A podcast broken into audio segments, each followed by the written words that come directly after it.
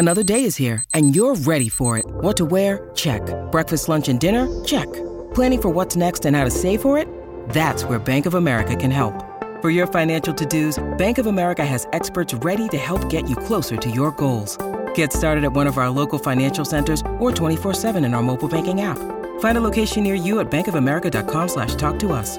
What would you like the power to do? Mobile banking requires downloading the app and is only available for select devices. Message and data rates may apply. Bank of America and a member FDIC.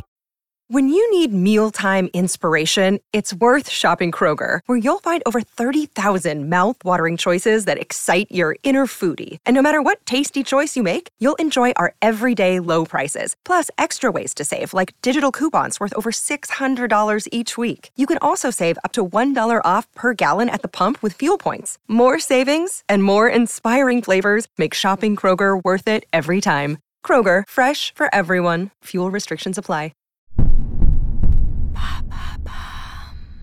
Comment aller au musée sans se ruiner? Merci d'avoir posé la question.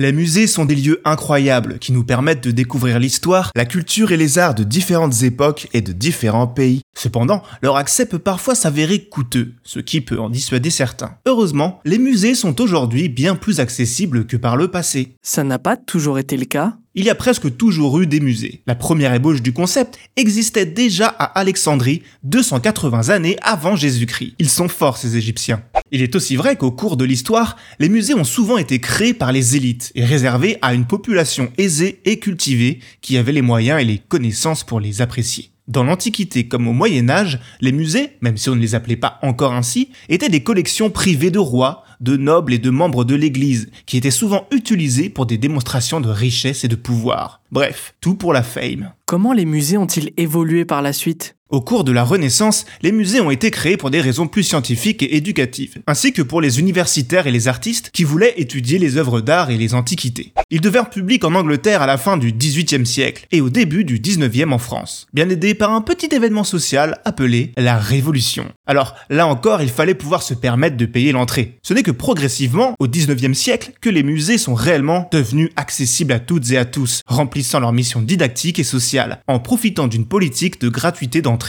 Et de nos jours, il n'a jamais été aussi simple d'aller au musée. Et quels sont les conseils pour profiter des musées quand on a une petite bourse? Si vous avez moins de 25 ans, sachez déjà que les collections permanentes des musées nationaux sont gratuites dans toute l'Union européenne. Ça laisse de quoi faire. D'ailleurs, amis étudiants, sachez que des bourses ou des subventions disponibles existent à ce sujet. Le Pass Culture ou la carte jeune européenne, par exemple, pourraient vous intéresser. Profitez des jours de gratuité comme lors de certains événements tels que la nuit au musée ou les journées européennes du patrimoine. Sans compter qu'il existe des musées gratuits à l'année ou à certains moments de la semaine.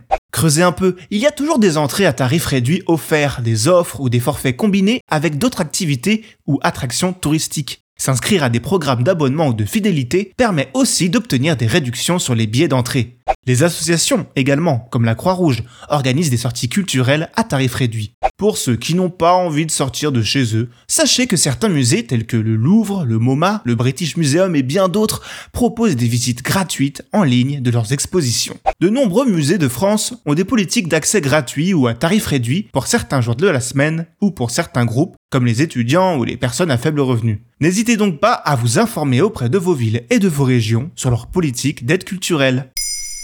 Maintenant, vous savez, un épisode écrit et réalisé par Jonathan Opar. Ce podcast est disponible sur toutes les plateformes audio. Et si cet épisode vous a plu, n'hésitez pas à laisser des commentaires ou des étoiles sur vos applis de podcast préférés.